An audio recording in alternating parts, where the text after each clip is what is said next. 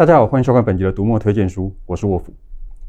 有些人对于实际案件改编的作品特别感兴趣，无论改编成小说、影视还是其他的形式，只要知道它本来是真实的，这作品仿佛就有了特别的重量。不过，要写出这样的作品，创作者大多不能只靠新闻内容，他必须要有完整的访谈资料，或者是不同角度的整理报道才行。有些创作者会自己做研究，当然也有些时候我们需要专业的支援。例如，我们今天请到的来宾，欢迎林语出版的编辑林怡君。大家好。林语还是一家很年轻的出版社，所以请怡君跟先跟大家介绍一下。林语是在二零二零年十二月成立，我们成立的时候也出版了创世的作品，叫做《台湾人的歌舞伎町》。这本书呢是在讲述二战之后变成废墟的新宿歌舞伎町怎么重新变成繁华的街景。那这其中其实是台湾人在这里面运作。这本书其实也代表了我们的出版方向，我们希望是以台湾出发的人文历史作品。那除此之外，也会挖掘一些非虚构作品。包含国内外的类型。除此之外呢，也会跟疑案办一起合作，以台湾的实案为主，然后来改编成小说。所以现在林宇出版了哪些书呢？到二零二一年十一月为止，我们已经出版了六本书，可以分成三个书系，分别是非虚构、疑案办选书，还有疑案办特调档案系列。嗯、那首先第一个非虚构系列，我们出版的书就是我刚刚提到的《台湾人的歌舞伎町》。那这本书是以二战之后。选择留在日本的台湾人，或者是二战之后选择回到日本的台湾人，他们的故事。那他们呢是怎么让歌舞伎町从废墟再重新变成一个繁华的地区？嗯，这里面讲的是他们经商的故事，然后呈现了台湾人在那里的团结以及他们独到的手腕。第二个系列就是一案办选书，这个系列我们已经出了四本作品，目前有下山事件、最后的证言、冲破封印的心灵魔物、最华丽的剧场型犯罪。以及恶魔事实的灵魂，一共四本。这四本作品都是日文翻译书，而且呢都是日本的重大社会事件。那非常有趣的是，作者都是记者，所以你可以看到他们里面有非常扎实的填调资料，跟非常非扎实的采访记录。嗯、像下山事件的作者，他就花了二十年时间来去调查这个事件。那像两本未解之谜呢，则是由 NHK 动员他们社内的记者一起去采访。所以虽然是报道文学的作品。可是精彩程度不输小说。这四本书我都有，目前已经读过两本，非常的受到震撼。就像我刚刚说的，这四本书都是日本的实案改编。那其实有非常多改编作品，像下山事件就有小说，呃，主编的条件，然后还有漫画比利蝙蝠。嗯。奥姆圣教事件有大家都知道的，村上春树的地下铁事件。像孤立果生有事件，它就有电影罪之声，那它同时其实也是小说。那另外，北九州事件只有小说《野兽之城》也有改编电影，这也是我们注意到这一类报道文学作品的原因，因为我们觉得这类作品有非常多的丰富的资料，所以只要经过适当的转译，我们就可以让知识用不一样的方式呈现给大众。那这个疑案办的特调档案系列，跟刚刚提到这个疑案办选书有什么不一样？嗯，其实疑案办特调档案系列它是小说，嗯，那刚刚的疑案办选书都是非虚构作品。大部分都是报道类的作品，像疑案办特调档案，其实就是以台湾真实事件去改编的小说系列。这一系列都是以台湾的真实案件去改编的。那目前已经出版叫做《疑案办血色芙蓉》，作者是唐家邦，他是岛田庄司奖的首奖得主。嗯、那这个系列呢，它设定了一个调查单位叫做疑案办。嗯、疑案办负责的都是一些悬荡多年未解的人案。那这个组织里面有三个人来去负责调查，分别是负责冲锋陷阵的女警。还有没办法当现场，可是他其实很会办案的怪胎神探，以及调查局的老鸟。嗯，那这三个人一起去挖掘台湾九零年代的疑案，对，故事非常的有台湾味，那也是我们觉得以后要开发的方向。这本小说目前也正在改编为影视剧本。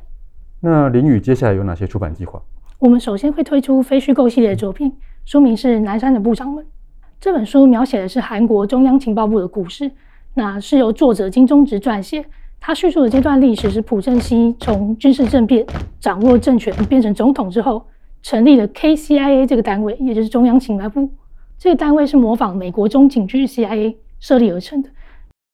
这个情报单位呢，它其实就是总统个人的政治武器。他们帮总统绑架，然后暗杀、跟踪、监听，无所不用其极的打压政敌，甚至还在日本就是绑架反对党领袖。所以这本书为什么重要，或者说它为什么有趣，是因为你可以从作者的记录里面看到韩国情报单位是怎么活动的。那他们这个情报单位的活动又跟韩国现代史的发展非常有关，所以你在读这本书的时候，你却可以触及到韩国政治史的核心。这本书的作者金钟之，他现在是韩国的大学教授，但他其实也是记者出身。那他当年呢，花了两年时间去调查这些事件，用连载的方式来在报在报纸上面刊出，最后才集结成书。嗯、那其实这个调查的过程跟刊载过程当中，也受到很多单位的压力。朴正熙被杀了之后，换成全斗焕上台，那事实上是结束了一个独裁政权，就换来了另外一个更独裁的政权。所以韩国在八零年代的民主化运动里面，才会出现像光州事件之类的镇压活动。全斗焕前阵子也过世了，那我觉得这本书出版的正是时候。第二本则是一案办选书系列，那书名是《美国是正义》。这本书是由美国作家图宾所创作的作品。那图宾本人呢，其实是美国非常著名的司法类调查题材的报道作家。这个案件呢，其实发生在一九九四年的洛杉矶，在洛杉矶的高级住宅区里面出现了一男一女两位死者，这两个人呢，死状非常凄惨。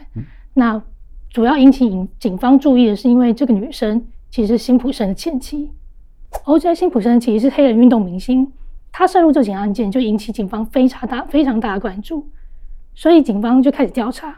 然后就发现他们以前有一些家暴记录，嗯、因为这样，警方就发出了通缉令。结果没想到辛普森竟然上演了公路大逃亡，而且这个逃亡还被全美的媒体转播。嗯，就就因此因此呢，这起案件就变成美国甚至全世界都该关注的事件。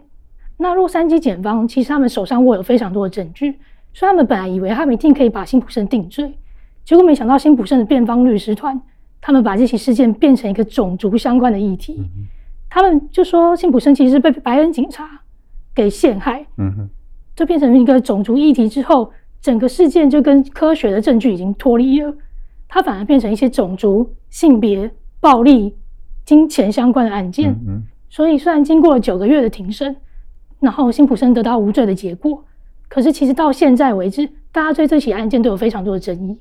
那我们之所以会选择南山的部长们以及美国是正义这两本书。